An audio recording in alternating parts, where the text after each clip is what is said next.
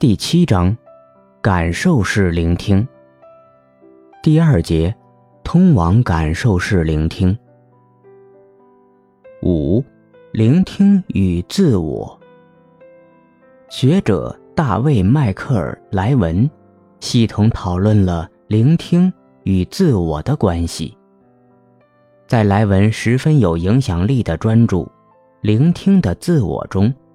他举了一个有意思的实验，来阐述什么是他所定义的“只是聆听”。作为他建立聆听模型中的最终阶段，这个实验测试了日本几位僧人的脑电图。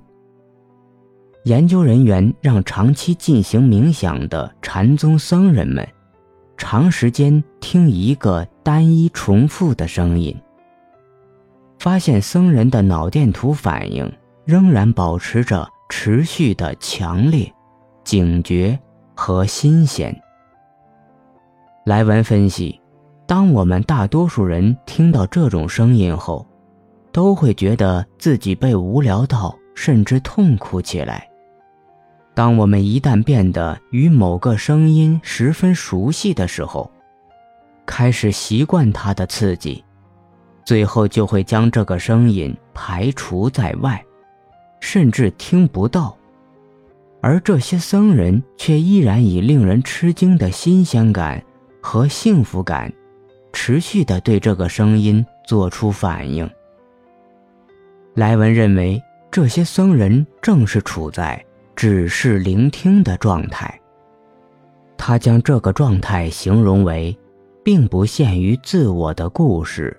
或者眼下的顾虑，只是聆听，只是聆听，或者 hearkening，是非常少数的人才可以做到的。在莱文建构的聆听模式中，只是聆听被置于四种聆听方式的顶端。对莱文来说，只是聆听是像婴儿一样。重新体验声音刺激，与世界重新缠绕起来。婴儿聆听的方式对应着莱文所描述的聆听第一阶段。当婴儿生活于声响矩阵中，通过一种身体感受强度的方式，通过和伴随身体聆听声音。婴儿的耳朵就是作为整体的身体。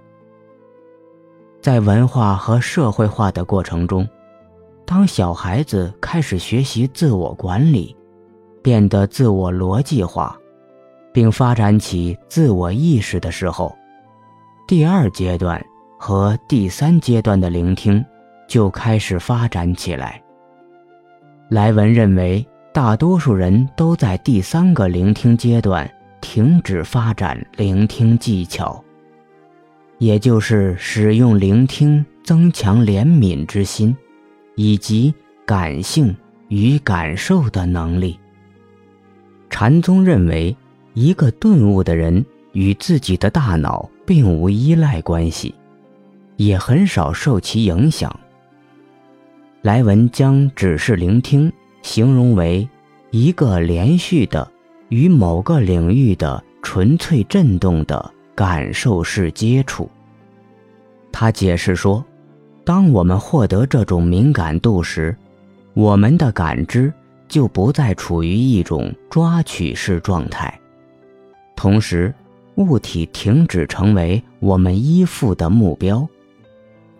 莱文声称，只是聆听常常是一种游戏式的聆听。一种享受聆听的聆听，一种最终目标是没有目标的聆听。第四阶段中，聆听的自我主体是与他的客体不可分的缠绕在一起的，同时，自我将不再建构和引导聆听，只是聆听。或者释放式聆听，包含着一种回归。莱文称之为修复。如果说通过第二和第三阶段的日常聆听和技巧式聆听，聆听的主体开始逐渐形成一个有逻辑意识的自我，并通过习俗和社会化过程发展聆听习惯。第四阶段聆听的开始就是，当我们对前面两个阶段中的习惯和技巧。变得有意识。修复指的是一个人花精力去像婴儿一样重新体验声响世界，并与之缠绕。莱文建构了一套他认为对人发展成熟智慧非常重要的聆听方式。只是聆听对考虑聆听与自我关系十分重要。虽然在他所引用的实验案例中，几位僧人仅仅是被测量了脑电波。我想强调的是，实验中并未涉及的重要元素——身体。保持强烈、警觉和新鲜的状态，不但包括对大脑的放松，也包括身体的。因此。我所提出的感受式聆听，首先是一种身体体验。声音首先作用于身体和神经系统。在我看来，只是聆听营造了一种神圣的宗教感，不可避免的带有西方中产阶级对东方禅宗的想象：平静、和谐、愉悦。这却是感受式聆听想避免的。在感受式聆听中，不一定要达到自我和他者的和谐。相反，也许在聆听过程中有一种破裂和压力。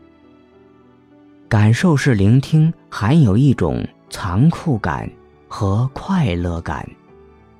聆听的过程是一种声音刺透的过程。声音在治愈的同时，也会袭击与伤害。感受式聆听指向残酷、暴力、非和谐的时刻，顿悟前的当头一棒。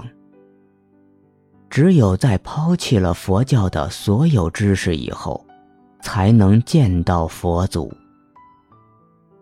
我们常常看到实验音乐。或者噪音演奏现场，观众们捂着耳朵。